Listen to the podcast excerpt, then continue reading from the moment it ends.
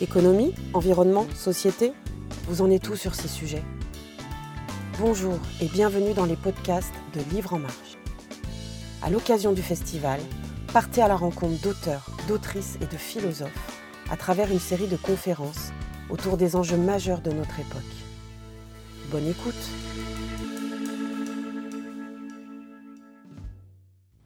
J'ai la chance d'animer cet échange que nous allons avoir cet après-midi sur un thème qui s'appelle la beauté du vivant. Quand on était avec Francis l'année dernière, au mois de septembre, au Congrès mondial de la nature à Marseille, il m'a parlé dans son livre, il parle déjà un petit peu de la beauté du vivant, et il m'a parlé de son prochain livre qui serait sur la beauté du vivant. Voilà. Et quand avec Dominique on a imaginé euh, cette table ronde, le titre de la beauté du vivant nous est venu assez spontanément. Avant de rentrer dans le, dans le vif du sujet, je vais présenter euh, les autres euh, personnes qui sont avec nous sur cette table ronde, puisque Francis est déjà intervenu ce matin et tout le monde connaît Francis. À ma gauche, Victor Noël, qui est déjà venu ici, puisqu'on s'était, je crois, rencontrés, non?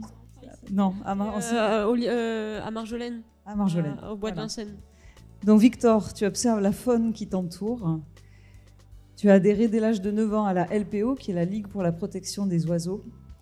Et tu t'engages depuis auprès de plusieurs associations de protection de l'environnement. Tu es originaire d'une région boisée qui est près de Metz, si je ne dis pas de bêtises. Tu es convaincu de la nécessité d'agir pour la protection de la biodiversité. En 2020, tu as publié ton, enfin édité, écrit ton premier livre chez Delachaux et Nestlé, qui s'appelle Je rêve d'un monde, trois petits points qui est un plaidoyer sincère illustré par des photographies personnelles.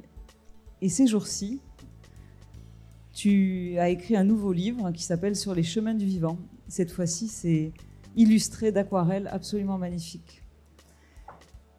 Anne-Sophie Novel, bon, tu es déjà intervenue, Anne-Sophie, ce matin, donc, mais pour les gens qui n'étaient pas là, je vais quand même te présenter. Journaliste indépendante, auteure et réalisatrice.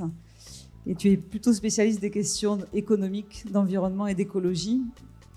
Tu travailles ou tu as travaillé pour de nombreux médias comme Le Monde, Le 1, So Good, Dardar, Kaizen, Colibri, Le Max, Salamandre.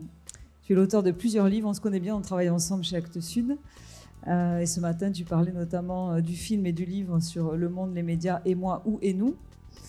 Euh, et récemment, tu viens d'écrire pour la Salamandre en coédition avec Colibri un ouvrage qui s'appelle L'enquête sauvage. Voilà. La première question que j'ai envie de vous poser à tous les trois, c'est qu'auparavant, on parlait énormément de nature. C'était la nature. Et puis, depuis assez peu, nous parlons du vivant. Et aujourd'hui, on va parler de la beauté du vivant.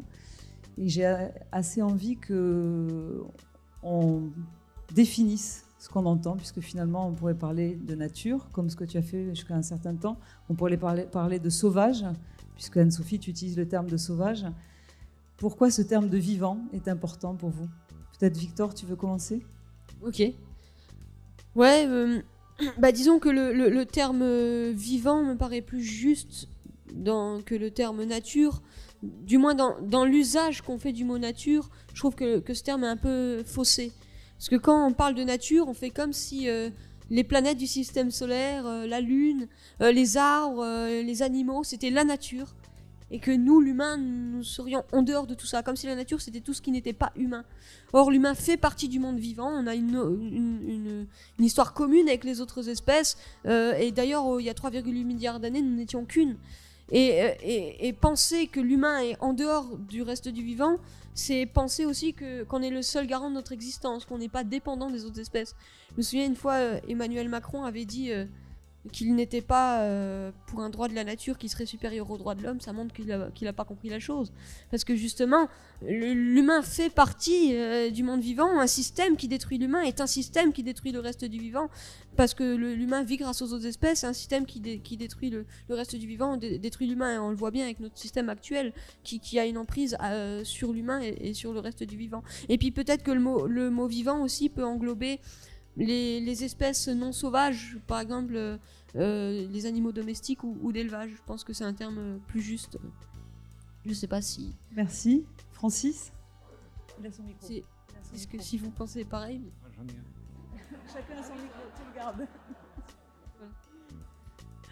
Pourquoi le vivant? Oui. Pourquoi ce mot-là? Est-ce qu'il est plus juste? Parce que je me suis toujours intéressé au vivant. Je suis botaniste et du coup les animaux m'intéressent aussi.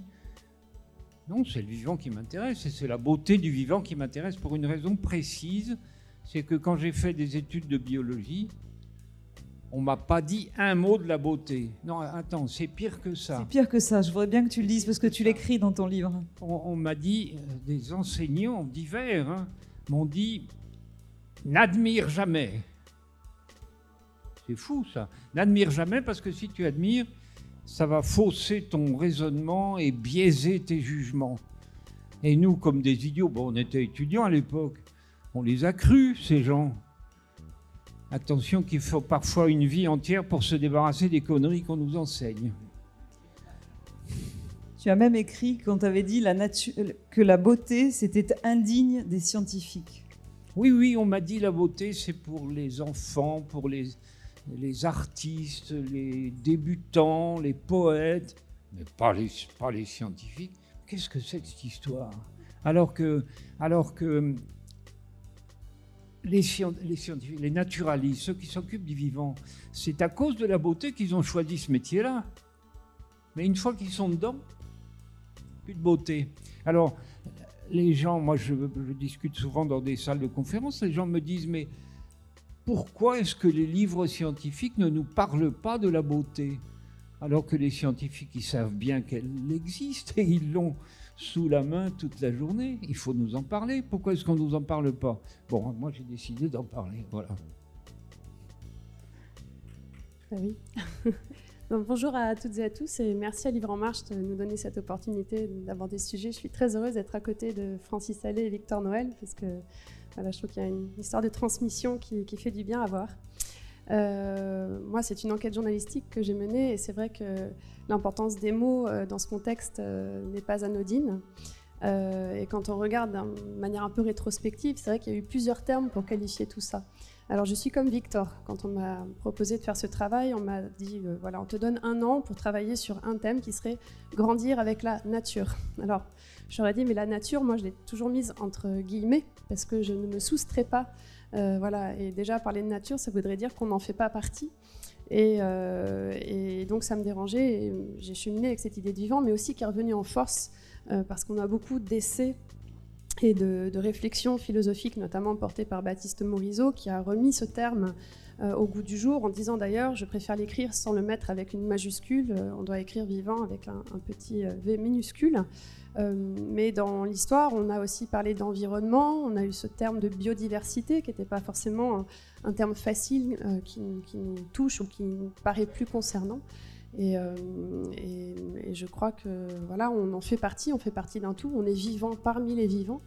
Et, et c'est parce qu'on va marteler ce mot qu'on va pouvoir aussi le rappeler. Alors après, il ne faudrait pas le, dénaturer de son sens. On sait ce que c'est qu'un succès médiatique, euh, d'une petite musique qui s'installe, et puis finalement, on, va le mettre à toutes ses sauces. On pourrait avoir un espèce de vivant washing un jour, après le greenwashing, euh, et tout le monde pourrait s'en emparer. Donc attention aussi à ces, à ces excès qui arrivent euh, de temps à autre. Et puis le sauvage, moi, m'intéressait parce que l'origine du mot sauvage, c'est Silva, ça vient de la forêt. Et finalement, euh, je crois que c'est dans la forêt qu'on retrouve les plus belles ressources aujourd'hui pour euh, réfléchir à ça et, et voilà, comprendre en fait ce qu'on a à y apprendre. Et voilà, la forêt, on peut en parler, mais est pleine aussi de, peur pour certains. On, l'a beaucoup stigmatisé, alors que c'est là qu'on puise en fait beaucoup d'enseignements en la matière. C'est vrai que le vivant peut nous inspirer de la peur, tu as tout à fait raison. Hier, euh, Alain Baraton disait que Beaucoup de gens n'allaient pas en forêt pendant des années parce qu'il y avait cette peur, parce que la nuit peut faire sombre, parce qu'on n'est pas habitué. On est tellement déconnecté de ces espèces qui y vivent, les bruits. Et tu le dis très bien, peut-être tu peux nous en parler, parce que je pense que dans, les, expériences que tu as vécues pour euh, te connecter au vivant et, vivre des expériences, tu t'es retrouvé dans des situations où, voilà, on n'est pas toujours confortable.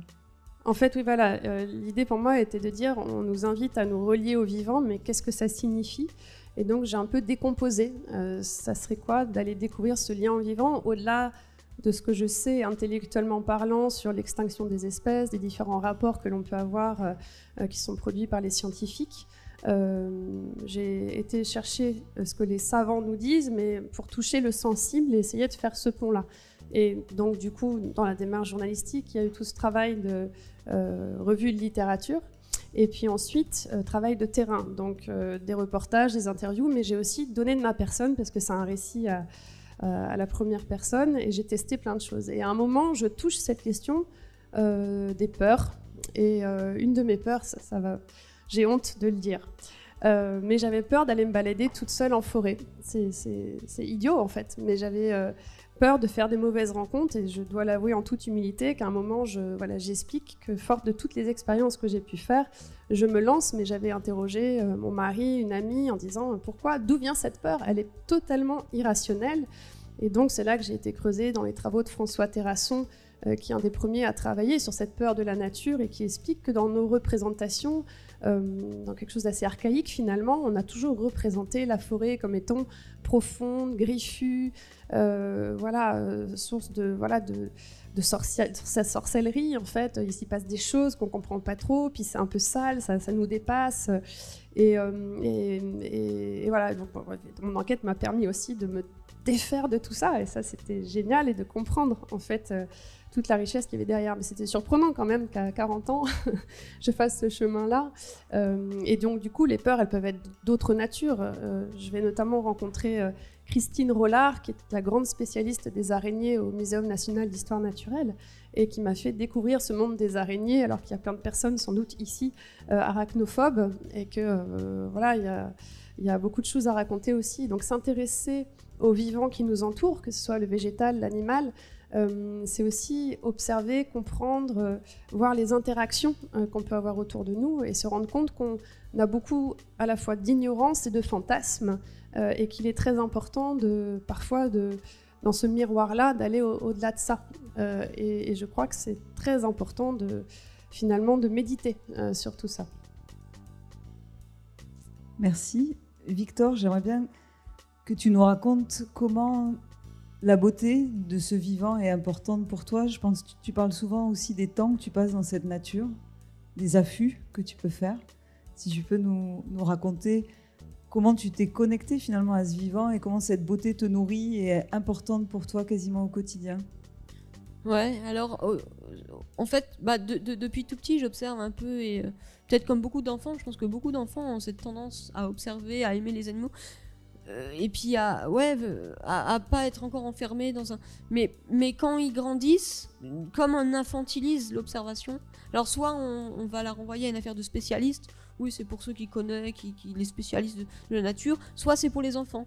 Donc on ringardise ça. Moi j'ai eu la chance qu'on n'ait pas fait ça avec moi et qu'on et donc ça ça m'a permis d'entretenir cette passion euh, enfin cet intérêt qui s'est transformé euh, progressivement en passion mais au départ c'était pas lié à la beauté euh, au départ, je sais pas si ça veut dire quelque chose, mais c'est la notion de, l'immensité du monde, l'immensité du monde vivant, de la diversité des espèces. L'idée que le monde est peuplé par autant de, formes de vie différentes, d'individus. Et, alors une fois, j'étais sur euh, YouTube et j'entendais une conférence de, Francis Allais, justement, et vous parlez du sentiment océanique cette espèce de sentiment bizarre, de, fascination pour le, vivant, puis d'unité aussi avec le reste du vivant. Et j'ai pu mettre un mot sur ce que j'avais ressenti. Bah, je sais pas si on peut dire que j'ai jusqu'au sentiment océanique, mais j'ai eu un certain écho par. en fait, j'ai un souvenir que quand j'étais tout petit, j'ai été au, Muséum d'histoire naturelle de Paris et j'étais entouré par euh, bah, tous ces squelettes de dinosaures déjà qui, qui m'impressionnaient beaucoup et surtout on parlait de on me racontait l'histoire de l'évolution et je me suis dit, en fait, cette histoire qu'on me raconte de l'évolution, c'est pas juste l'histoire de la nature, c'est aussi la mienne. J'en fais aussi partie de cette histoire de l'évolution. Et, c'est un sentiment qui, m'a pris et qui et, peut-être depuis aussi ce moment-là, euh, bah, ça, ça, ça, a été peut-être un, moment aussi charnière dans ma passion pour le vivant. Et à partir de là, le vivant a commencé à importer pour moi les espèces. Euh, j'ai commencé à, à m'y attacher. Et de là, j'ai commencé progressivement à trouver tout cela beau. Et maintenant, finalement, j'associe la beauté à ce qui vit, à ce qui est diversifié. Et en fait, globalement, c'est un peu ça. Je vais, directement trouver beau ce qui. Et, c'est un peu contradictoire. Le, vivant, lui, depuis qu'il existe, il a, globalement, il recherche un peu toujours la, diversité, l'abondance, la complexité. D'une espèce émergent des sous-espèces, des sous-espèces émergent des espèces, et des liens secrets. Et nous, dans nos sociétés, on a plutôt tendance à trouver beau ce qui est rangé, ce qui est uniformisé. On va préférer des, pelouses tendues. On va dire qu'un arbre mort c'est sale. On va arracher systématiquement les herbes sur les trottoirs. Or, nous sommes nous-mêmes vivants et le vivant recherche la diversité. Il y a comme, il y a comme un paradoxe. Et, et ce que moi j'ai réussi à me dire, c'est non, il faut trouver beau ce qui vit, ce qui est diversifié. Euh, euh, par simple sens de l'esthétique, par exemple un jardin qui foisonne de vie, sans même pour savoir quelle espèce ça va servir, même si on ne sait pas pourquoi. Dans notre logiciel, on, devrait trouver ça, ça magnifique, un chemin droit, ça devrait nous horripiler. Il faudrait qu'il soit sinueux, qu'il aille à un moment donné vers la forêt, à un moment donné vers... un- Et voilà, et nous, malheureusement, dans notre société, on a cette tendance à trouver beau ce qui est uniformisé. On est en contresens de nous-mêmes parce que nous sommes nous-mêmes vivants et que le vivant recherche la diversité. Donc je pense que c'est une grande clé euh, vers le changement. Euh, pour notre changement euh, culturel qui est à entreprendre, c'est de trouver beau euh, ce qui vit, quoi, tout simplement. Pourquoi trouver, trouver beau euh, ce, qui, ce qui ne vit pas, ce qui est, ce qui est, ce qui est presque stérile, quoi. C'est c'est- c'est ça, c'est c'est dramatique. Il, il a son micro, Francis. Et ça va rentrer au bout d'un moment. Ça- Merci Victor. Forcément, Francis, j'allais te demander de nous parler du sentiment océanique. Attends, je voudrais donner d'abord mon avis sur ce que vient de dire Victor. Euh, je suis d'accord en gros, sauf sur une chose. Quand vous dites que tout ce qui est vivant est beau, là je suis pas d'accord. Alors, le- me pencher sur la beauté, comme je le fais maintenant, m'oblige à prendre en compte aussi la laideur. C'est l'un est l'inverse de l'autre, donc on ne peut pas étudier l'un sans l'autre. Alors des animaux laids, moi j'en connais, mais vraiment affreux. Ils sont pas très connus. Tapez sur un cla- clavier le mot de frine, P-H-R-Y-N-E, et vous allez me dire si c'est beau. Non, je connais pas. Bon, ça va. Vous voyez ce que c'est? Non, pas du tout, c'est c'est quoi? Ben, Il vaut mieux pas. Mais je pense que je trouverais ça quand même beau parce que ça, ça vit, il y a des bactéries quand même qui vivent dedans. Euh, je, le, le- le- Allez le voir d'abord. Ouais, mais je sais pas, même.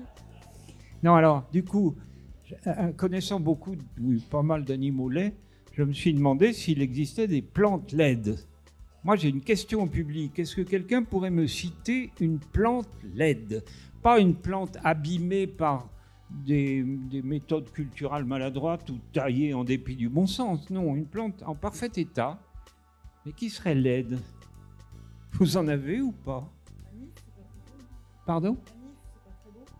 Un nif, c'est pas très beau. Waouh Elle se fout de moi. Ah non, non, non, non, non, non. Alors, je, je vais te montrer des, des ifs, euh, des forêts d'ifs en Espagne, par exemple.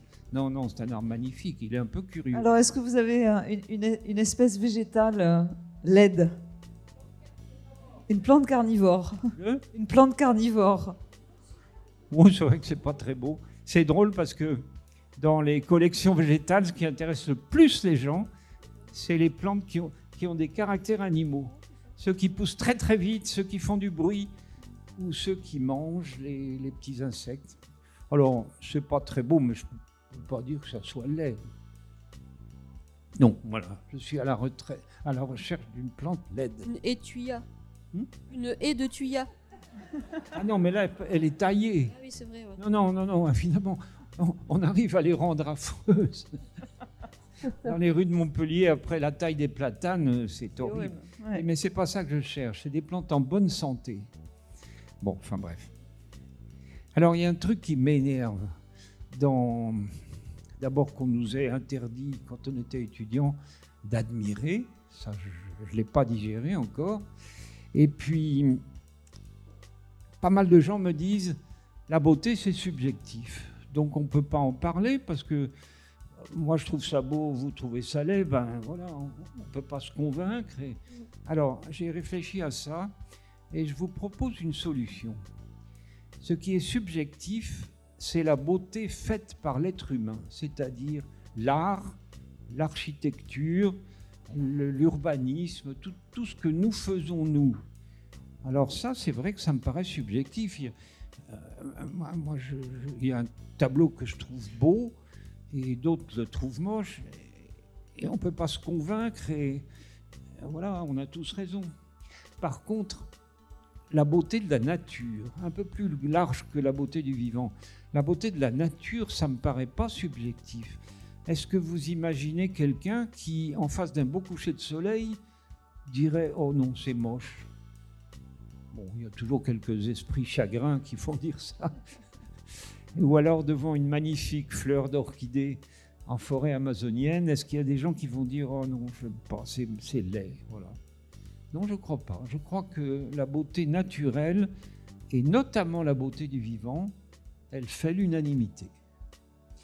Bon, enfin, c'est comme ça que je vois ça et je n'ai pas jusqu'à présent eu de grosses contradictions. Par contre, si on intègre l'esthétique dans l'histoire de la vie, il va falloir trouver ce qu'elle signifie. Pourquoi Pourquoi Pourquoi les êtres vivants sont-ils beaux? Ça, c'est un gros problème. François Cheng, ça vous dit quelque chose?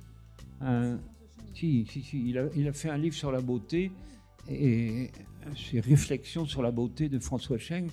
Et il ne le dit pas haut et fort, mais il dit à la fin, on n'a jamais expliqué ce qu'était la beauté et à quoi elle servait. Donc voilà, ça, ça me motive beaucoup. Je vais vous raconter mon hypothèse. Bon, c'est un peu de la biologie. Vous partez d'un clade ou d'un phylum, c'est-à-dire un, groupe vivant, animal ou végétal, qui démarre petit et qui, avec l'évolution, grandit. Et puis, si tout va bien, ça va jusqu'à l'époque actuelle. Bon, eh ben, j'ai passé en revue une série de clans comme ça. Et mon hypothèse, c'est que à la base, les formes archaïques, primitives, elles sont super intéressantes, mais elles sont moches. C'est vrai ah, Je suis assez d'accord. Enfin, Alors, laissons l'évolution progresser ça devient mieux. et laissons-la aller jusqu'au bout, c'est-à-dire jusqu'à l'époque actuelle. Et là, il y a des choses magnifiques. Donc, pour moi, la beauté, c'est la marque de, de ce que l'évolution a fait parfaitement son travail. D'ailleurs, dans les objets que fabriquent les, gens, si c'est beau, c'est que ça marche bien. Attendez, j'ai un, exemple très personnel. Moi, je fais beaucoup de voiliers. Je suis prêt à monter sur un voilier. Mais si tu montres un, voilier moche, je monte pas dessus. Un beau voilier, c'est quand tu veux. Non, à bon entendeur, si vous voulez inviter Francis sur votre voilier, euh, je vous préviens, c'est pas sûr qu'il attends, je, prends un exemple d'un truc qui, qui, ne marche bien que s'il est beau. Je dirais la même chose d'une bagnole ou d'un avion. Hein. Et si c'est réussi, ça veut dire que le constructeur a fait subir à son ouvrage tout un tas de tests et ça a été réussi à chaque coup, et ben le résultat est beau. Voilà. Donc pour moi, la beauté, c'est un marqueur de l'évolution et je vais proposer à mes collègues d'inclure l'esthétique dans le raisonnement évolutif et à la place qui est bonne, la place qui est la sienne. Voilà, je travaille là-dessus pour l'instant. Sophie, tu as envie de réagir? Ben, En fait, moi, dans, dans l'enquête que j'ai menée, euh, j'ai rencontré une euh, journaliste euh, qui s'appelle Alexandrine Rivard et qui fait beaucoup de, livres pour les enfants et qui s'est notamment intéressée à ces espèces qu'on n'aime pas parce que justement, on projette chez elle l'idée que ce ne sont pas ce qu'elle appelle, elle, les animaux kawaii, les mignons, quoi, les dauphins, les éléphants, ces espèces vers lesquelles on va se tourner facilement parce qu'on les aime, quoi qu'il arrive. Elles ont euh, dans nos représentations dans nos imaginaires euh, une image de toute, façon favorable, qu'on qualifierait peut-être de belle, peut-être d'une certaine manière. Et à côté de ça, euh, il y a d'autres animaux, du requin au rat top nu, au rat tout court, ou à d'autres espèces qu'on considère comme étant nuisibles, qu'on va pas aimer, qu'on va pas considérer, et du coup qu'on va négliger et pas du tout respecter. Et, du coup, j'aimerais juste rebondir là-dessus, sur cette façon qu'on a parfois de stigmatiser le vivant, de ne pas s'y intéresser, parce que de fait, on aurait mis des catégories de beau, pas beau, euh, alors que voilà. Et derrière se pose une autre question, qui est celle de l'utilité. Euh, voilà. Euh, c'est une question qui revient souvent de manière naïve, mais à quoi ça sert ça en fait Et en fait, le vivant vit et il faut l'apprécier pour ce qu'il est, sans chercher à ce qu'il y ait forcément une utilité. Et changer notre regard sur le vivant, c'est aussi considérer qu'il n'y a pas forcément d'utilité à avoir. Euh, juste, on fait partie d'un système, d'un écosystème, d'un équilibre évolutif. L'évolution, c'est cette histoire-là, en fait, elle s'est toujours adaptée. C'est un logiciel de milliards d'années d'évolution. Et nous, on est, l'erreur système un peu dans tout ça. Mais voilà, on dérange ça, mais j'ai une, foi immensément profonde dans l'intelligence du vivant pour s'adapter aussi. Et cette enquête, je devrais peut-être pas le dire, mais m'a fait comprendre que si notre espèce humaine est amenée à disparaître, le vivant nous survivra. Et en fait, euh, comme le dit Pacalé, l'humanité disparaîtra. Bon, débarras d'une certaine manière. C'est pas ce que je souhaite voir advenir, mais quand je vois les comportements qu'on a, je peux pas m'empêcher d'accepter que c'est peut-être une perspective à, intégrer et que dans l'histoire de l'évolution, c'est peut-être juste normal. Euh, qu'on soit là et qu'on disparaisse et que ça, nous survive par la suite. Merci, tu fais très bien le, lien avec le, livre de Victor sur les chemins de vivant, sur lequel, moi, ce que j'ai vécu, c'est qu'on allait d'espace en espace où l'homme ne considère pas la beauté du vivant et détruit son espace. Peut-être tu peux témoigner. Moi, je sais que la partie sur Amazon, comme je te l'ai dit, m'a énormément marqué puisque j'ai pleuré deux fois en le lisant. Mais euh, voilà, je, trouve que dans ton livre, on va de ces espaces modifiés autour de chez toi et à travers ça, on comprend comment l'humain ne prend pas en considération cette beauté du vivant. Ouais. Alors, euh, juste avant, j'aimerais rebondir sur quelque chose, sur la notion d'utilitarisme, de toujours trouver euh, une utilité qui légitimerait la protection. Une fois, j'étais euh, sur dans, un café comme ça, sur une terrasse, et les, gens à côté euh, donc euh, avaient renversé un verre de sirop. Et donc il y avait une guêpe qui venait, qui venait forcément quoi. Et alors il y avait il y avait deux ou trois personnes, je sais plus sur cette table, dont une qui voulait tuer la guêpe parce que elle avait peur de se faire piquer, etc. Et l'autre personne pensait que la guêpe était une abeille. Et donc il dit non, il faut pas tuer l'abeille parce qu'il y a des ruches à côté, je connais le gars qui a les ruches, euh, c'est très important les abeilles, ça fait du miel, etc. Donc en gros le gars a dit ah bah oui bah du coup je vais pas tuer, je vais pas tuer l'abeille, c'est très bien une abeille, ça, ça nous sert à nous. Ça le gars il a les ruches et tout. Alors la, guêpe a survécu parce que les gens pensaient que c'était une guêpe. Pourtant ça n'a rien changé, ils ont, cohabité, ils ont cohabité sans le savoir. Ça montre que finalement euh, la cohabitation c'est qu'une question culturelle finalement. Voilà, c'est juste pour rebondir sur l'utilitarisme. Il en parle beaucoup dans son livre, justement, puisque tu dis que, dans ton livre, à un moment donné, tu dis que finalement, euh, ça demande un effort ouais. que d'apprécier le vivant, puisqu'en fait, culturellement, on n'est pas accompagné comme ça. Ouais, mais c'est le changement est avant tout culturel. De toute façon, on peut pas, on peut pas mettre en place une autre société, un autre fonctionnement sur ces bases-là. Parce que même, on, le voit même, euh, même des fois dans l'écologie actuelle, hein, le rapport au vivant est biaisé. On parle de, la notion d'utilitarisme, mais même dans le milieu écolo, elle, est encore présente, cette vision. C'est une forêt, c'est notre poumon. Alors oui, c'est vrai, euh, c'est il faut c'est notre poumon. Euh, enfin, encore, je sais pas si on peut trop dire ça parce que c'est beaucoup les océans aussi. Euh, d'accord, mais une forêt, elle l'importe aussi pour elle-même. Et donc ouais, le, travail est, avant tout culturel. Et donc et ouais, dans, mon livre, je, circule dans mon environnement familier non seulement pour inviter à, observer, à, nous ouvrir à autre chose que seulement l'humain parce que je pense que une des clés aussi de, ce changement, de, cette transformation, c'est aussi le fait de montrer aux gens ce qui les entoure, euh, de, montrer qu'ils ne sont pas seuls à habiter le monde. Et, et, l'observation, c'est pas juste une fin, euh, c'est une invitation. On pourrait appeler ça la politisation de la contemplation, c'est-à-dire je m'émerveille du vivant qui m'entoure, je prends conscience de l'existence des espèces, de leurs besoins, je rejette une vision du monde qui les oublie, je me bats contre un système qui les détruit. Et voilà euh, en quoi l'observation peut nous mener. Euh, et donc, donc j'invite d'une part à observer et, à questionner un peu notre culture et notre rapport au vivant avec des exemples qui peuvent paraître anodins, dérisoires, mais qui reflètent un rapport plus profond au vivant. Je parle par exemple des, plantes sur les trottoirs, dans le sens que si on les arrache, c'est qu'on n'a pas décidé de leur présence. Ah, ça nous embête un peu parce qu'on veut toujours tout contrôler. Et ça s'arrête pas au trottoir, ça s'étend à la société tout entière de notre rapport à tout ce qui est autre, euh, même notre rapport avec notre homologue humain. Et, euh, et euh, par exemple, je, passe après, je passe près d'un étang et puis, puis je, parle d'une fête du village qui est organisée dans, une, dans, dans, la période où les, où les jeunes crapauds communs Euh, donc, quand les, jeunes crapauds communs sortent du milieu aquatique, ils ont la taille d'une bille. euh, et il y en a des centaines comme ça qui, qui- passent en même temps. Et, le fait, la fête avait été organisée euh, les, jours où les, amphibiens passaient, donc ils se faisaient tous écraser par la foule. Et puis le soir, il y a eu des feux d'artifice en plein dans la forêt, alors qu'on aurait pu faire ça ailleurs. Et c'est pour montrer qu'on occupe l'espace comme si on était seul, sans prendre en compte euh, les, autres espèces. Alors on peut dire quelques crapauds écrasés, ça, on, on s'en fout quoi. Mais c'est. Enfin, je veux dire, ça, ça illustre notre, rapport aux choses. Comme s'il y avait que nous qui comptait. En gros, c'est notre système de valeurs qui, qui, qui, est problématique. Euh, dans notre système de valeurs, tout ce qui n'est pas rattaché euh, plus ou moins directement à l'humain, il prend une part, infime. Donc, euh, et en fait, la façon de percevoir le monde, la façon dont on se représente le monde, apparaît de façon biaisée parce qu'on en a amputé toute une part du vivant.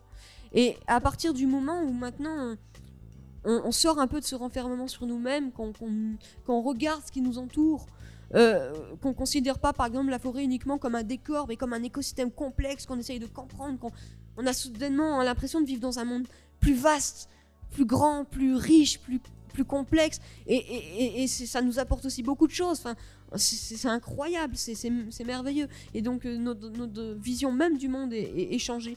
Et c'est pour ça que souvent on se dit euh, quels sont les leviers euh, pour, pour, euh, pour entreprendre ce changement. Et euh, alors souvent on nous dit euh, ah il faut comprendre que telle espèce va disparaître et que comme cette espèce va disparaître, nous aussi on va être impacté.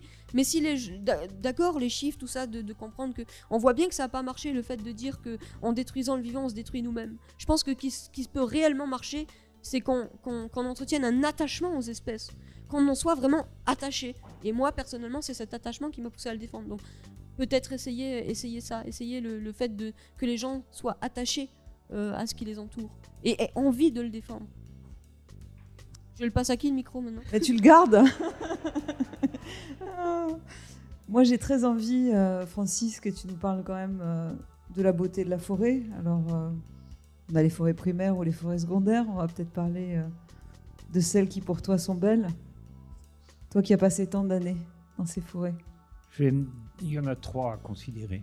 Je vais me débarrasser tout de suite de la plus moche. Et pas une forêt, mais une plantation d'arbres. On en a de plus en plus en France. Et ça me fait marrer parce que quand on nous dit que la forêt progresse en France, eh bien, c'est pas vrai. Elle diminue. Mais ce qui progresse, c'est les plantations. Et il arrive qu'on coupe les forêts naturelles pour mettre des plantations. Plantations de sapins de, de Douglas, etc. Les pins Douglas. C'est les plus moches et c'est là qu'il y a le moins de diversité biologique. Il n'y a presque pas d'oiseaux. Enfin bon, bref. Ça, c'est pas des forêts, c'est des plantations. C'est un système agronomique. Alors, il y a les forêts secondaires qui ont été exploitées, qui peuvent nous plaire, et moi, j'en connais qui que j'aime beaucoup. Et puis, il y a les forêts primaires. Donc, le- ça se joue entre forêt primaire et forêt secondaire. Il n'y a pas besoin d'être spécialiste. C'est ça qui est étonnant. Si je te dis qu'il y a une grande différence de biodiversité ou qu'il y a des questions de d'ions minéraux dans le sol qui sont dans l'un de ces, forêts et pas dans l'autre, d'abord ça ne se voit pas. Et puis le démontrer, ça va être des mois et des mois de, statistiques et de recherches. Bon, l'avantage de la beauté, c'est qu'il n'y a pas besoin d'être spécialiste. On rentre dans la forêt, on se dit mais Jamais j'aurais cru qu'une forêt pouvait être aussi belle. Ça, pour moi, c'est le souvenir des forêts primaires des tropiques, mais plus près de chez nous, c'est le souvenir de ma visite à Bielowieża, à l'époque en Pologne, près de la Biélorussie, à l'époque où ça se tenait très très bien. Maintenant, maintenant malheureusement, c'est en moins bon état. Mais voilà, une forêt primaire, pour moi, d'abord, c'est une magnifique forêt. J'ai un, Attendez, je ne suis pas le seul à dire ça parce que j'ai un collègue forestier américain qui s'appelle James Balog et il dit la forêt primaire est à la forêt secondaire ce que le Grand Canyon du Colorado est à un égout. C'est moins beau. Voilà. Non, voilà, pour moi, c'est ça que, que signifie la beauté. Euh, C'est pas la beauté des, des- des êtres vivants pris individuellement, c'est une beauté collective, ça. Et je dirais la même chose d'un récif. un récif corallien couvert de poissons magnifiques. Eh bien ça, c'est de toute beauté. Malheureusement, en ce moment, il souffre pas mal parce que la mer se réchauffe et donc enfin, les coraux sont moins beaux qu'avant. Voilà. Anne-Sophie, je sens que tu... Oh, non, je, enfin, je suis très inspirée par ce qui est dit ici. J'ai envie de rebondir sur ce que disait Victor sur la politisation de la contemplation, parce que je pense que c'est très juste et que euh, arriver à politiser ce qu'on apprend de la contemplation, ça veut dire qu'il faut aussi réapprendre à contempler et à, et à, aimer, en fait, tout simplement, à apprécier. Euh, et dans l'enquête sauvage, ce que je fais, c'est euh, une entrée par l'essence. Et du coup, j'ai déjà appris, moi, à écouter. En fait, je me suis rendu compte qu'on ne savait plus écouter. Et que lors de mes premières expériences terrain avec euh, des photographes animaliers, euh, des naturalistes, des éducateurs nature, j'étais toujours en train de parler. Je ne savais pas me taire pour juste me, voilà, me fondre un peu dans cet environnement. Et du coup, il y a tout un travail à faire sur l'écoute et à se rendre compte que le bruit de la civilisation est tellement fort euh, qu'on a oublié d'entendre ce qui se passe ailleurs et que du coup l'extinction des espèces se fait dans un silence monstrueux et que le bruit en plus de, notre, de nos activités humaines ont des impacts sur l'environnement. Et ça c'est documenté scientifiquement et qu'on est en train de voilà alors le confinement a permis euh, de réécouter ça un petit peu de réentendre. Mais euh, voilà. Et donc la beauté passe aussi déjà par un moment d'écoute. Et puis après il y a cette histoire d'observation donc de réapprendre à voir.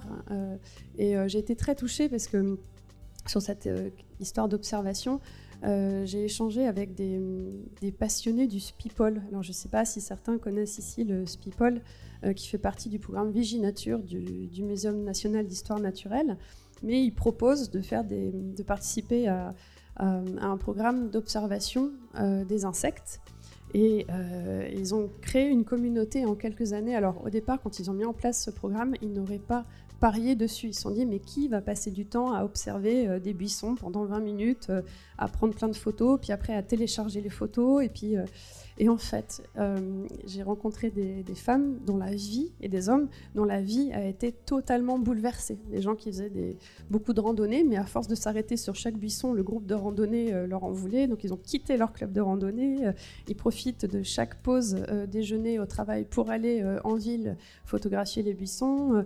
ils choisissent leurs vacances en fonction des lieux qui n'ont pas encore été assez documentés. Et ils me disent, cette observation, ce travail, cet effort qui au départ était fait pour nourrir la science, en fait, nous a révélé à nous-mêmes tout un monde méconnu et un plaisir inouï euh, à observer ça. Et, voilà. et donc j'ai collecté comme ça ces, ces, euh, ces témoignages, et il y en a plein d'autres, mais voilà, cette nécessité de revoir et d'apprendre à pas forcément à connaître scientifiquement le nom de ce qu'on observe, mais surtout à, apprécier euh, l'équilibre. Moi, je, sais que j'ai pu euh, être euh, subjuguée par les volts faites par la passiflore sur ma terrasse en me demandant pourquoi ça tournait, ça s'accrochait de cette manière-là et pourquoi pas dans l'autre sens. Et en faisant des recherches sur ce comportement-là, je me suis dit, tiens, en fait, Darwin était un des premiers à documenter ce comportement des plantes et, et, je suis subjuguée maintenant de voir comment elles peuvent s'accrocher, de pousser si vite et, et voilà des choses auxquelles je faisais pas forcément attention. Et j'ai pas besoin de savoir comment ça fonctionne scientifiquement, mais juste d'apprécier ça et de le soigner et de prendre soin au quotidien, ça se met tout de suite dans une façon différente de l'apprécier et d'habiter le monde. Et donc, euh, euh, voilà, on peut, on peut aimer des petites choses comme, voilà, pas, on n'a pas besoin forcément d'aller dans la grande wilderness américaine euh, ou à l'autre bout du monde. Ça peut être aussi juste au bout du jardin qui se passe ce genre de, choses toutes simples. Et en ville, il y a aussi plein de choses. Je pense que les plantes dont parle Victor qui poussent entre les interstices d'un trottoir ou d'une voilà, Éric Lenoir qui a écrit sur les jardins punk, on parle énormément aussi. Et, ça, ça montre juste qu'on est entouré de puissances qui savent s'adapter et que cette beauté-là a beaucoup à nous apprendre en fait sur notre propre fonctionnement et désir de, maîtrise et de contrôle. Et la vraie question finalement, c'est comment inciter et donner envie à nos concitoyens d'être sensibles à cette beauté, en fait, de quitter euh, notre quotidien euh, très auto-centré et, euh, voilà, et d'être capable de développer cet attachement, ce lien dont tu parlais tout à l'heure. Comment arriver à, donner envie Parce que finalement, quand on a envie, et puis après, c'est des petits pas, on rejoint un programme de sciences participatives, on est beaucoup plus attentif, on, recherche cette nature parce qu'elle nous nourrit plus que d'aller faire du shopping euh, entre midi et deux ou plus que d'acheter sur Internet. Je ne sais pas, il y a plein de choses à faire. La première fois que j'ai rencontré Francis, il y a 2-3 ans, j'ai expliqué que j'avais une de mes voisines qui n'aimait pas les arbres et que j'avais été très perturbée par ça et que j'habite euh, à la campagne, mais que j'ai des voisins qui ne supportent pas de voir les herbes folles ou une, pelouse qui n'est pas excessivement bien euh, euh, voilà, propre. et je me suis dit, bah, c'est quoi être propre? Voilà, Est-ce que c'est vraiment sale quand ça pousse et que ça permet aux vivants d'exister? Mais sur cette notion de politisation de la contemplation, ça veut dire qu'une fois qu'on a ressenti ce, ça passe par la beauté ou ça passe par d'autres choses, mais une fois qu'on a compris, j'ai envie de dire, profondément, intimement ce que ça signifie, je crois qu'on ne peut pas s'empêcher euh, de s'engager. Et ça, c'est pour ça que dans mon bouquin, j'essaye justement d'expliquer ce que l'on peut faire euh, et toutes les voies que certains vont choisir. Donc ça va être euh, juridiquement d'aller s'engager pour défendre la notion d'écocide, comme le fait très bien Marine Calmé, Valérie Cabanès par exemple, à défendre ça un peu partout. Euh, ça peut être euh, faire des zones à défendre. Et en France, il y a plein de collectifs citoyens qui vont lutter contre les entrepôts Amazon et consorts, euh, qui vont lutter contre la destruction des zones humides. et, on n'a pas forcément besoin d'être un écolo convaincu de longue date, juste constater qu'à côté de chez soi, il se passe des choses qui sont anormales. on peut s'engager dans différents mouvements associatifs, on peut faire de l'éducation nature, on peut faire une forêt school. il y a plein de voies pour politiser son action et euh, faire rempart en fait, et donc défendre ce qu'on est en train de perdre, parce que mine de rien, aujourd'hui, euh, dans les médias, on parle énormément du climat, euh, la, planification énergétique dont le gouvernement nous parle beaucoup. ok, c'est important, mais elle est souvent faite au détriment de la considération du vivant. Moi, dans ma commune, le maire, il coupe les haies de tuyas pour mettre des abris vélos. On, coupe tout, les promoteurs, y il y en a 10 dans ma commune qui ont pignon sur rue et on ne cesse euh, d'aller euh, mettre des lotissements partout. C'est un sujet très délicat. L'artificialisation des sols, pour moi, c'est un énorme combat euh, et il y a plein de choses à faire à, ce niveau-là, dans, la rénovation de ce qui existe, plutôt que d'aller encore voilà, artificialiser, bétonner, etc. Donc il y a un mouvement qui est en train de naître par rapport à ça. Dans certaines villes, on enlève le bitume et on replante, mais euh, voilà, il faut que ça soit installé euh, euh, plus profondément dans nos politiques publiques. Et hélas, la majorité des élus ne font pas attention à ça. Quand on parle du vivant, ils voient les petits oiseaux, le truc. C'est pas important. c'est pas un sujet sérieux ou je sais pas. C'est encore trop pris à la légère. Et il faut vraiment qu'on monte en puissance là-dessus et qu'on continue d'alerter et considérer qu'en fait, ce logiciel de milliards d'années que représente le vivant et la nature, euh, en fait, est la première solution qu'on a sous la main, la plus immédiate pour répondre aux, défis climatiques aujourd'hui. Sur, sur euh, les, aussi le, moyen, euh, je pense qu'il n'y a pas forcément de règles, il faut tout essayer. Et, et d'ailleurs, on voit souvent que des fois les, militants entre eux ou les, il y a un peu la guerre de, la stratégie, de la rhétorique, etc. Mais en fait, je pense qu'il faut tout essayer. Et, peut-être que aussi une, grande clé, c'est peut-être aussi euh, la reconnaissance sociale, parce qu'on fonctionne aussi comme ça. Et, euh, l'idée, ça serait peut-être de rendre euh, cool entre guillemets le fait d'aller voir les oiseaux et ringard de d'utiliser de, la destruction finalement et des, choses qui, peuvent être présentes dans notre société qui sont actuellement mises en valeur et qui n'ont plus lieu d'être. Euh, alors comment faire euh, pour, arriver, pour arriver à ce point euh, un peu de bascule où ça devient quelque chose de, culturel et tout le monde a envie de prendre part parce que c'est quelque chose qui, est prêt, on, devient cool en faisant ça. Malheureusement, c'est comme ça. enfin, c'est comme ça. J'ai l'impression que ça fonctionne. On est des primates. voilà. Bah peut-être c'est, je pense, les, récits, c'est-à-dire de, de, on, fonctionne comme ça. On est des aides de culture, donc de raconter autre chose. J'étais tombée sur une phrase comme comme, qui disait l'humanité ne passe à l'acte que quand elle est habitée par ce qui n'existe pas. Alors je ne sais pas si c'est entièrement vrai, mais je pense que c'est quand même un grand levier. Il faut qu'on raconte euh, une autre société, qu'on raconte un autre rapport au vivant, qu'on raconte une autre agriculture, créer des attentes, mais aussi tout simplement qu'on raconte l'histoire des martinets qui se posent jamais, l'histoire des mycorhizes, euh, l'histoire, euh, l'histoire de la migration des grues. je pense que ça, va passer aussi, aussi par là. Et, dès, le, dès, le, plus jeune âge, d'arriver de, à, créer des nouveaux récits et d'en abandonner certains. Moi, je connais quelqu'un. Euh, son enfant, elle fait super attention à ce qu'elle va lui. Par exemple, elle va pas lui raconter l'histoire euh, du grand méchant loup qui mange les enfants. euh, elle va pas lui, par exemple, lui, lui, offrir des jouets qui représentent des zoos où tous les animaux sont enfermés, il n'y a pas d'écosystème.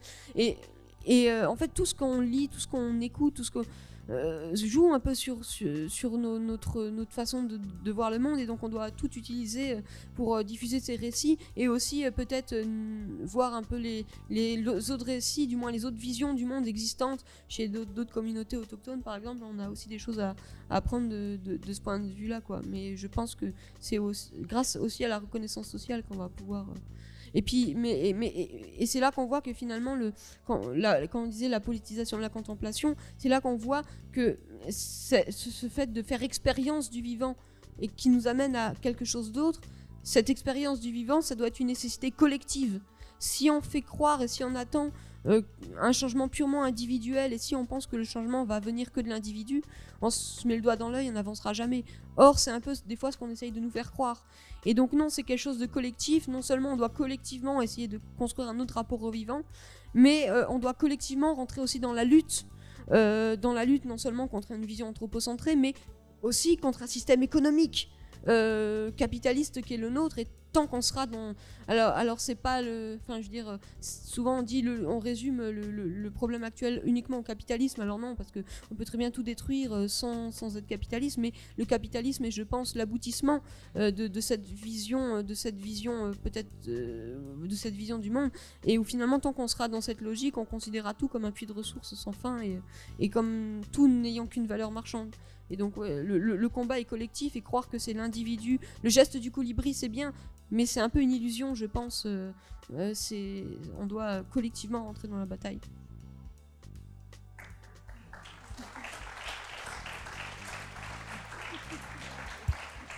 Qu'est-ce que ça t'inspire, Francis, ces jeunes engagés pour défendre le vivant qu'on aime?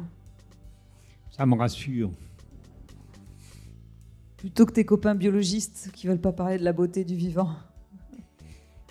Et quelques éclairages nouveaux à apporter sur la beauté du vivant. Bien sûr. D'abord, le sentiment océanique. C'est très important, c'est très mal connu. Il y a pas mal d'entre nous qui l'ont vécu, mais comme chacun pense que c'est une expérience personnelle incommunicable, chacun le garde pour soi. Par chance, il y a quelques écrivains qui l'ont mis par écrit, et ça me permet de savoir qu'ils l'ont eu. Je pense notamment à Georges Sand, mais pas seulement, il y en a une douzaine. Alors, vous êtes en forêt. C'est généralement en forêt ou en tout cas à proximité des arbres. Tout va bien, c'est calme, l'ambiance est bonne. Et tout d'un coup, vous êtes pris par un espèce de basculement de tout le cerveau. Et la frontière entre vous-même et, la forêt disparaît. Vous, vous faites partie de la forêt, vous faites partie de la biodiversité et c'est tout à fait évident. Il n'y a, plus aucun doute là-dessus, j'en fais partie. Ça m'emplit d'un bonheur profond. Et c'est venu brutalement, on aimerait que ça dure. Manque de bol, ça disparaît brutalement. Et, si on savait le... oui, oui, oui, c'est un peu comme ça.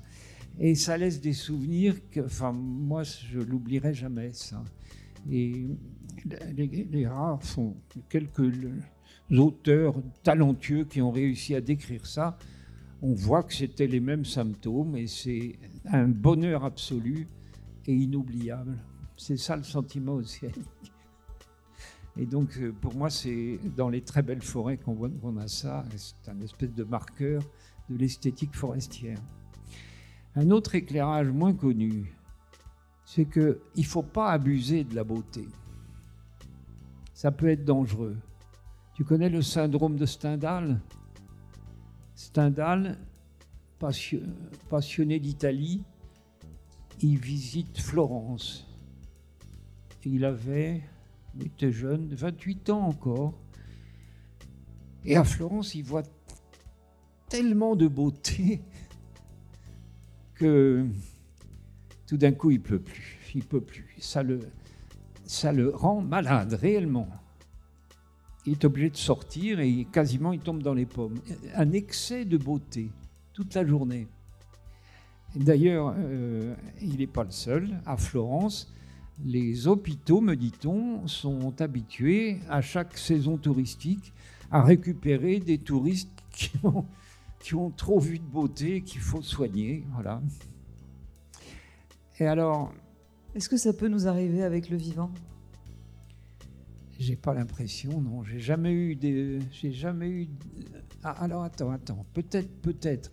Quand je vois les coupeurs de bois dans les tropiques qui ravagent des forêts primaires tropicales, je me dis qu'il y a certainement l'avidité du gain, ça c'est clair.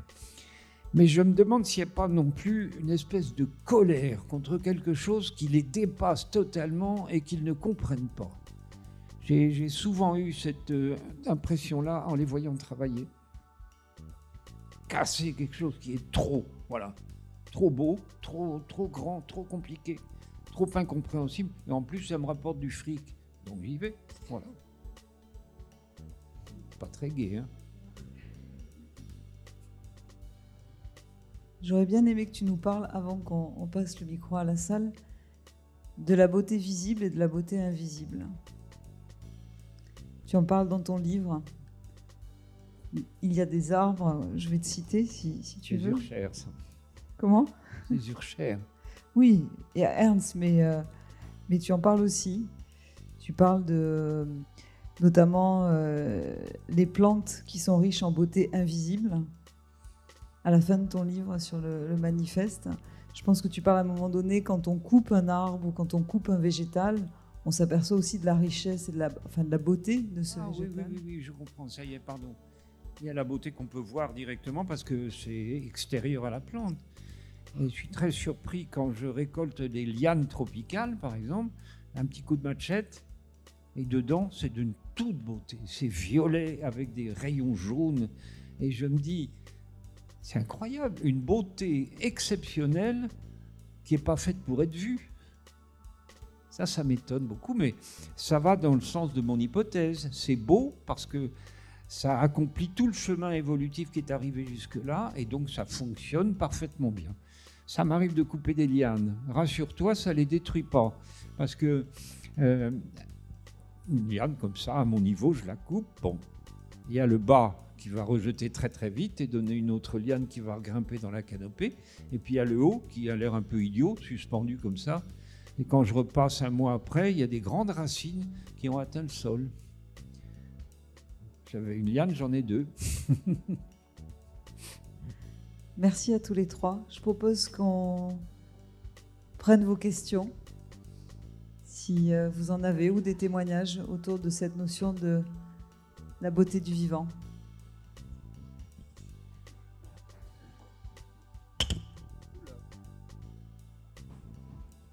Pas cassé.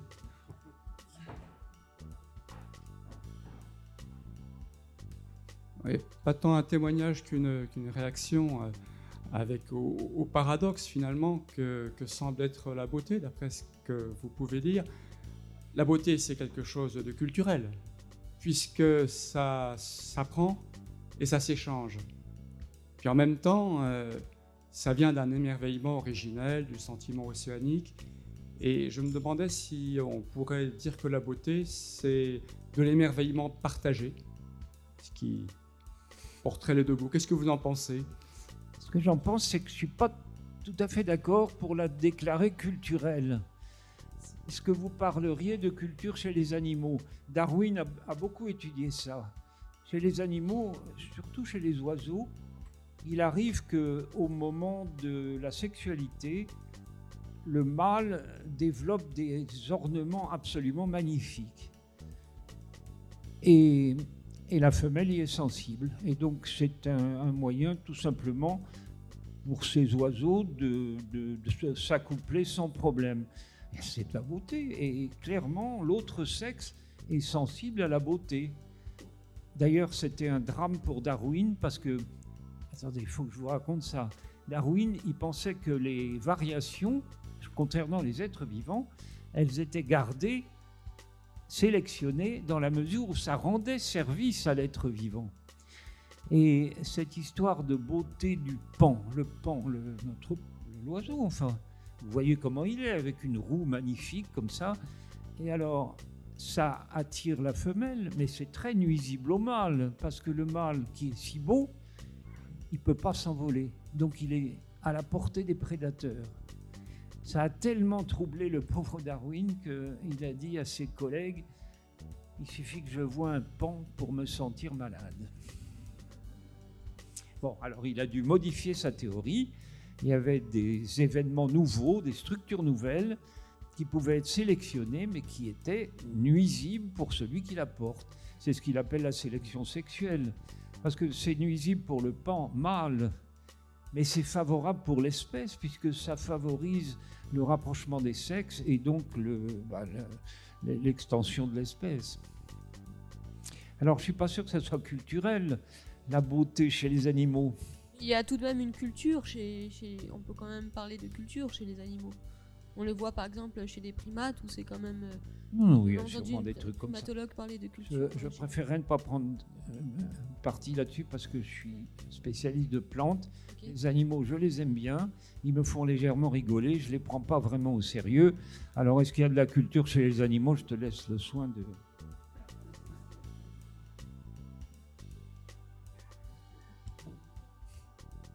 D'autres questions? D'autres questions. Oui, monsieur Allais, où sont les belles forêts françaises? Vous qui êtes spécialiste des forêts, mais surtout des forêts tropicales, en France, où sont nos belles forêts, selon vous? Ah, oui, je comprends la question. Alors, je vous signalerai Troncet, dans l'Allier.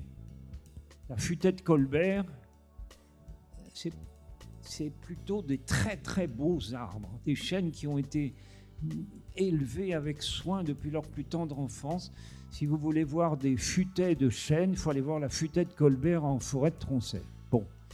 Euh, il y a la forêt de Brocéliande, mais moi j'en attendais beaucoup. Peut-être j'ai pas eu de chance. Je l'ai trouvé moche. Franchement.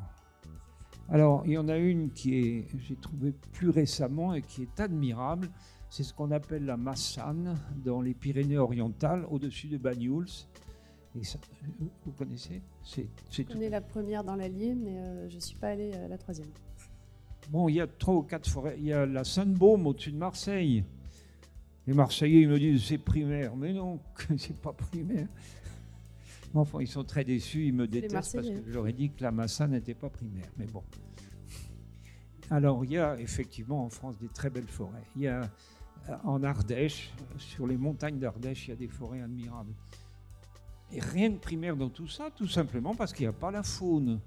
Attention, moi j'ai une définition ambitieuse de la forêt, je tiens à ça, flore et faune. S'il n'y a pas la faune, bah, c'est une moitié de forêt. Voilà, en tout cas, il y en a des très belles en effet. Je mettrai peut-être pas Fontainebleau dont on parlait, parce que Fontainebleau c'est très joli et très amusant. Moi je suis né là, alors je peux en parler. C'est très joli parce qu'il y a des éboulis de, cailloux et de grès. C'est très pittoresque. Mais les pauvres petits arbres de la forêt de Fontainebleau, ils font pas le poids. Oui, oui, ça c'est vrai. Ah, euh, en Moselle, ouais, il y a, des. Alors, euh, bon, euh, chez moi, j'ai la chance de ne pas avoir, comme vous dites, des plantations d'arbres qu'on fait passer pour des forêts. Il y a pas, il y a peut-être un peu dans les Vosges du Nord et peut-être des, mais sinon, y a, y a, on a la chance quand même chez, chez nous d'avoir des forêts qui ne sont pas des plantations. Et dans les Vosges, ouais, dans les Vosges, il y a des belles forêts. Euh, c'est un peu plus loin de chez moi, mais et, ouais, il y a aussi beaucoup de roches, beaucoup et puis beaucoup de, vieux arbres. Et il y a des, des, des, des, endroits en forêt qui sont très peu fréquentés. Et, euh, il y a encore cette atmosphère sauvage avec le grand tétra. Et bon, il y en a plus beaucoup malheureusement, mais euh, ouais, dans, dans, le Grand Est, on a de la chance quand même. Dans, mon... dans le Grand Est, où il y a le plus de forêts en France. Et c'est là qu'il y a une tradition forestière la plus, sorte, la plus forte, la plus. c'est là que les gens se passionnent pour la forêt, en tout cas. Bah, faites, ça, comme je vous disais tout à l'heure, ça serait super la forêt primaire, votre projet de forêt primaire en, Grand Est, comme ça je pourrais aller voir là-bas. Ça serait bien, ouais. lâchez, pas, lâchez pas votre idée de le faire dans le Grand Est, hein, surtout. science. Mais c'est ouais, là qu'il y a le plus de forêts publiques, je crois d'ailleurs aussi forêts, oui, des forêts domaniales, comme on dit, c'est-à-dire qui appartiennent à l'État, ne sont pas à des propriétaires. J'ai une forêt que j'ai découvert euh, l'été dernier, enfin pas cette année, l'été d'avant. Euh, c'est la forêt du Rizou, dans le Jura. Dans le Jura? Dans le Jura, au-dessus du Et lac des Rousses. C'est transfrontalier avec la Ouais, Suisse. et que j'ai trouvé fabuleuse. Donc, euh, je peux que vous conseiller d'aller là-bas. Je la trouve vraiment fantastique. Je me sentis plénitude là-bas qui était assez extraordinaire. Après, moi, je viens de Gironde, et donc chez moi, ça a tout cramé cet été. Et j'ai fait une partie de mon enquête euh, auprès de quelqu'un qui a déposé une ORE, une obligation réelle environnementale, euh, sur un site à Belin-Bélier. Belin-Bélier a été touché. Et j'avais aussi fait des, rencontres et des reportages à Ostens, euh, dont une partie de alors, plantation, mais il y avait aussi un, bout avec des, des séquoias géants euh, qui étaient protégés par le département, où ils avaient commencé à organiser des, des bains de forêt gratuits pour les publics qui n'ont pas la chance d'aller côtoyer euh, le vivant. Et donc ils avaient mis en place ce programme. Euh, J'avoue que je n'ai pas osé retourner là-bas encore parce que j'ai peur de, de voir en fait l'état du désastre et de, ce qui s'est passé en fait. En tout cas, ce qui s'est passé cet été euh, dans mon département a provoqué beaucoup de débats. Je pense que ça vous a pas échappé, notamment par rapport à ce qui s'est passé à la test de euh, par rapport à la forêt qui touchait les campings, etc. Euh, parce qu'il y a eu beaucoup de débats sur euh, voilà, la gestion de la forêt, le type d'arbres et d'essence qu'on va remettre, etc. Et, euh, je, pense que ça doit nous permettre de poser les vraies questions que soulevait déjà Francis il y a deux ans avec une tribune sur justement les plantations et les forêts. Et j'ai mangé ce que je voulais dire, la deuxième chose. Ah oui, si en local, ça a aussi provoqué une grande, un grand élan de solidarité. Il faudra voir ce que ça donne dans les mois qui viennent. Mais euh, voilà, les populations qui ont été affectées euh, par ces incendies euh, ont vécu des choses forcément assez bouleversantes. J'ai des amis qui m'ont dit on a la sensation d'être les premiers réfugiés climatiques, etc. Donc il va falloir suivre un petit peu ça hein, pour voir par la suite si les sylviculteurs, si les hommes et les femmes politiques et si localement on arrive à peut-être changer notre vision du rapport à la forêt. Parce que je ne vous cache pas que non plus, avant les incendies, euh, il y avait des grands débats sur euh, la mise en place de fermes photovoltaïques. Comme je disais, parfois, voilà, les enjeux du climat passent au-dessus de... Donc on a à la fois des plantations euh, tenues par des grands sylviculteurs et maintenant des lobbies de l'énergie qui veulent couper ces forêts pour y mettre du panneau photovoltaïque. Enfin, du coup, ça mène des débats de société assez complexes. Oui, bonjour. Euh, bah, merci déjà pour euh, ce débat. Euh, en fait, on a parlé de beauté du vivant, mais on a aussi parlé de, de laideur, de moche. On a parlé du coup de, finalement, je sens une dualité en fait qui est présente entre le beau, le moche du vivant. On a parlé aussi de, la beauté comme finalement la réussite de l'évolution. Du coup, j'ai envie de dire qu'est-ce qui est laid, qu'est-ce qui est moche. Et euh, ça m'a un petit peu interpellé en fait qu'on parle de, de, de, de laideur comme une non-réussite. Et du coup, bah, en fait, euh, en quoi cette dualité, beau, moche, peut servir à la sauvegarde du vivant? D'abord, je voudrais dire que c'est une hypothèse. Je n'affirme rien. Je constate simplement que dans l'évolution, je vois apparaître la beauté et qu'elle culmine avec les formes les plus éloignées de la base. Voilà, c'est une, hypothèse. hein. J'attends avec beaucoup d'intérêt les contradictions de mes collègues qui vont certainement s'exprimer. Mais comme personne ne sait ce qu'est réellement la beauté et à quoi elle sert et ce qu'elle signifie réellement, je me sens légitime à émettre des hypothèses. C'est comme ça que la science avance. Soit les gens seront d'accord, soit on, va démolir l'hypothèse et en trouver une meilleure, mais c'est comme ça que ça marche.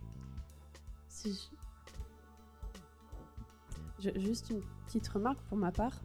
Euh, je ne sais pas si je vois la beauté ou la laideur dans une espèce donnée ou une autre. Ce qui me subjugue, en tout cas, c'est l'intelligence du vivant, c'est-à-dire cet alphabet qu'on a oublié et euh, sa cohérence, son mode de fonctionnement. Je crois que c'est ça que je trouve beau, en fait. Peu importe, c'est quand on regarde de mani- manière globale, en fait, ce qui se passe, ce fonctionnement-là, euh, ces puissances, euh, cette façon de s'adapter, moi, c'est ça qui me touche, en fait, intrinsèquement. C'est Je vous parlais des araignées. Euh, j'ai jamais eu peur vraiment des araignées, mais j'ai passé beaucoup de temps à les observer. Vous savez, les folks ou les tégénaires qui sont en ce moment dans les maisons, parce que c'est la période de reproduction. Christine Rollard, voilà, j'ai passé beaucoup de temps avec elle, qui m'a fait rentrer dans ce monde-là. Mon mari est arachnophobe, donc euh, j'avais pour habitude de prendre le verre, un petit bout de papier, les mettre dehors. J'ai arrêté de le faire. Je lui ai offert le bouquin en disant maintenant on les garde. Et avec les enfants, je, leur montre comment reconnaître les mâles, comment voilà. Mais il se passe beaucoup de choses dans une maison en fait. Moi, alors, s'il y a un petit insecte que j'aime pas trop, c'est les punaises parce qu'elles me font toujours sursauter. Elles font un boucan d'enfer quand elles se mettent à voler. Euh, mais je leur en veux pas, mais à chaque fois, bon. Euh, et, un jour, il y a une punaise qui arrive au-dessus de mon bureau et qui, paf, hop, dans la toile d'araignée au niveau de ma lampe, parce que je laisse les toiles. J'ai dit, waouh, tiens, débarras. Mais surtout, j'ai vu la folle se dépêcher de l'enruballer comme ça. Et ah, J'étais subjuguée et mort de rire en même temps parce que la punaise m'énervait, mais j'ai laissé faire en disant je n'interviens pas. Et en fait, il se débrouille très bien sans nous. Et finalement, je m'amuse de ça en fait et ça me fait rire. Et euh, voilà, j'ai plein d'anecdotes du rouge-gorge. Euh, voilà, qui le matin, je sors avec une veste rouge, je viens me piailler dessus et je me dis ah tiens, il, m'a repéré avant que je ne le repère. C'est, ça que je trouve beau et qui m'émerveille en fait, ces interactions-là et juste cette, sensation d'être connecté à ça. Euh, et, je crois que c'est réapprendre ça, ne pas se sentir seul, on n'est jamais seul, euh, dans le bide en effet avec toutes les microbiotes, dans l'invisible des champignons qui font tout ce travail dans nos sols, et dans tout ce qui nous entoure et qu'on a oublié. Et en fait, voilà, c'est cet alphabet réellement qu'il nous faut réapprendre à, lire, à sentir, à regarder, à ressentir en fait surtout. En fait, pour rebondir sur votre question, quelque part la beauté ou la laideur est une appréciation humaine et je pense qu'on s'en fout. En fait, la question, c'est est comment est-ce que ça peut être le chemin pour protéger le vivant? Voilà. Non, mais je veux dire, qu'on le trouve beau, pas beau, c'est-à-dire comment est-ce qu'on arrive à, prendre conscience, pour rebondir sur ce que tu dis, à être touché par ce vivant, être capable d'en prendre soin, qu'on l'apprécie, enfin, tu vois, que l'esthétique soit là ou pas oui, je pense que c'est ça, c'est aussi se détacher de la question utilitariste, quoi.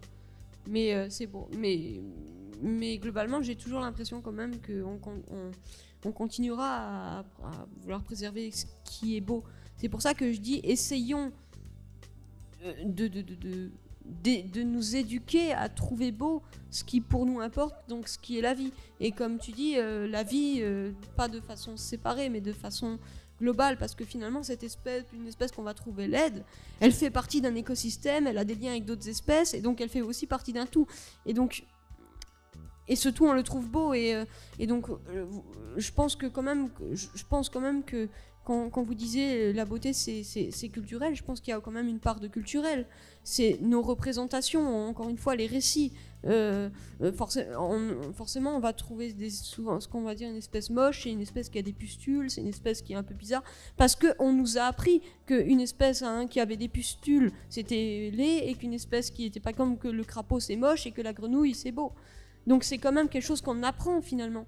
Et donc, euh, c'est d'une certaine manière culturel, je pense. Et je, je pense que quand on a la motive, enfin, comment dire, quand je parlais tout à l'heure, quand l'humanité passe là, quand elle est habitée par ceux qui n'existent pas, je pense que on peut tout inventer. Et même cette notion de beauté, si on, dans la situation actuelle où on détruit tout, euh, il faut se forcer à, à, nous éduquer, enfin, à, changer cette perception de la beauté. Et je pense que même si à la rigueur c'est pas possible, au moins il faut essayer et il faut se convaincre que c'est possible. Parce que euh, voilà, je pense que c'est une grande clé euh, contre la destruction. Je pense que de trouver beau la vie, c'est une garantie contre la destruction.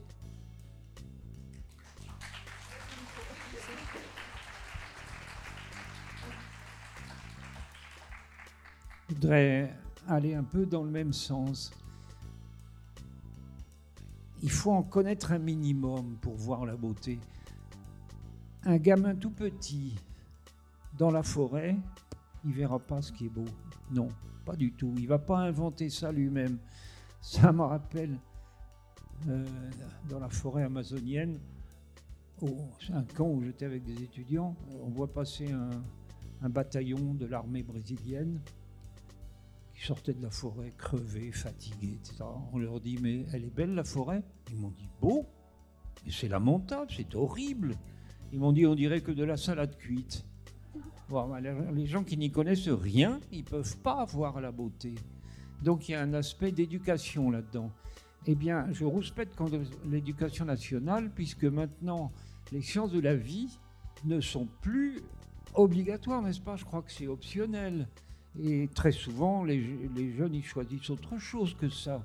Qu'est-ce que c'est que cette époque où on n'a jamais autant eu besoin de l'écologie et où l'écologie ne figure plus dans les programmes de l'éducation nationale? Alors moi, je me dis qu'on a après des adultes qui n'ont jamais vu quelque chose de beau dans la nature. Et donc on a des politiciens qui sont nuls en, en écologie. Voilà, c'est ce qu'on a maintenant sous les yeux. Oui. Euh, je crois que c'est toi, Victor, qui, tu, en parles dans ton livre. Tu fais référence à un moment euh, au jeu Pokémon Go, où tu dis finalement les, les jeunes d'aujourd'hui passent beaucoup de temps sur ces applications à faire des jeux et à s'amuser avec des animaux un peu imaginaires. Mais en fait, euh, si on passait plus de temps dehors et juste passer du temps dehors, sortir des écrans, sortir des, des quatre murs, en fait, je redisais une statistique hier comme quoi 4 enfants sur 10 en 2015 en France ne jouent plus en extérieur dans la semaine en fait. Et, et en fait, on se coupe déjà juste parce qu'on est plus au contact. Et, et, plus ça va, plus les études montrent à quel point les écrans prennent de plus en plus de place. Et, voilà. et en France, il faut savoir qu'il y a des réseaux d'éducation nature qui existent depuis 50 ans, qui font un travail euh, exceptionnel. Euh, les FCPN ou, d'autres, euh, enfin voilà, il y a plein de réseaux écoles et nature. vous pouvez aller les voir, vous pouvez y mettre vos enfants. Il y a aussi depuis peu le réseau École dehors avec les Forest School qui s'est développé. Euh, et euh, voilà, avec d'autres types d'approches. Et je pense qu'il y a de plus en plus d'enseignants, en tout cas en primaire, qui essayent euh, de faire en sorte que les enfants passent du temps. Mais après, voilà, arrive le collège où il y a encore un peu de SVT. C'est une heure toutes les 15 jours. Et au lycée, en effet, c'est devenu optionnel. Vous pouvez en parler avec quelqu'un comme Marc-André Sellos, qui a monté la fondation Biogé, justement pour mener ce combat et dire cessons de limiter les enseignements de voilà mais moi c'est quelque chose qui m'inquiète énormément c'est me dire comment allons-nous réussir bah, voilà, à contrer les défis qui sont face à nous, à les résoudre, si on n'a plus ce goût-là, si on ne sait plus observer, si on se réfugie juste derrière des, choses un peu factices ou une nature qui est juste filtrée par des écrans. C'est très important.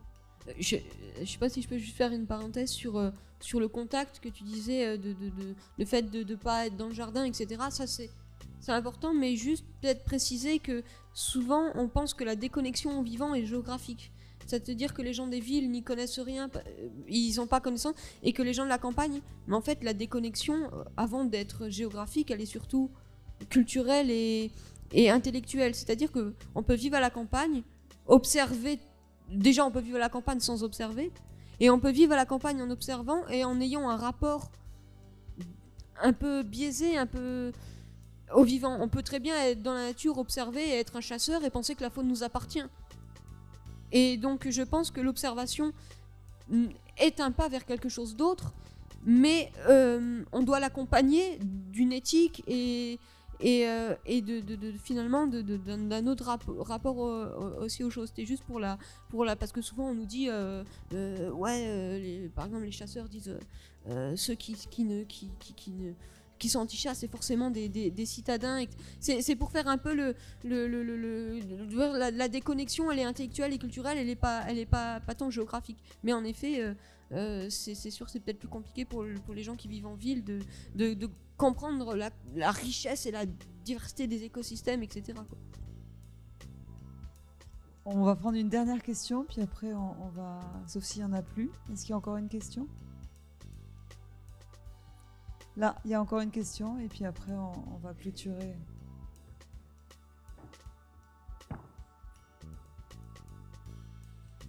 J'avais une question à Monsieur Allais qui demandait tout à l'heure si on connaissait des plantes moches. Je voulais demander ce qu'il pensait du capoquier, ou enfin du faux capoc que j'ai découvert la semaine dernière, qui est un arbre qui est très bizarre, avec un, ton, un tronc, une forme bizarre, et des piquants partout, qui est assez effrayant.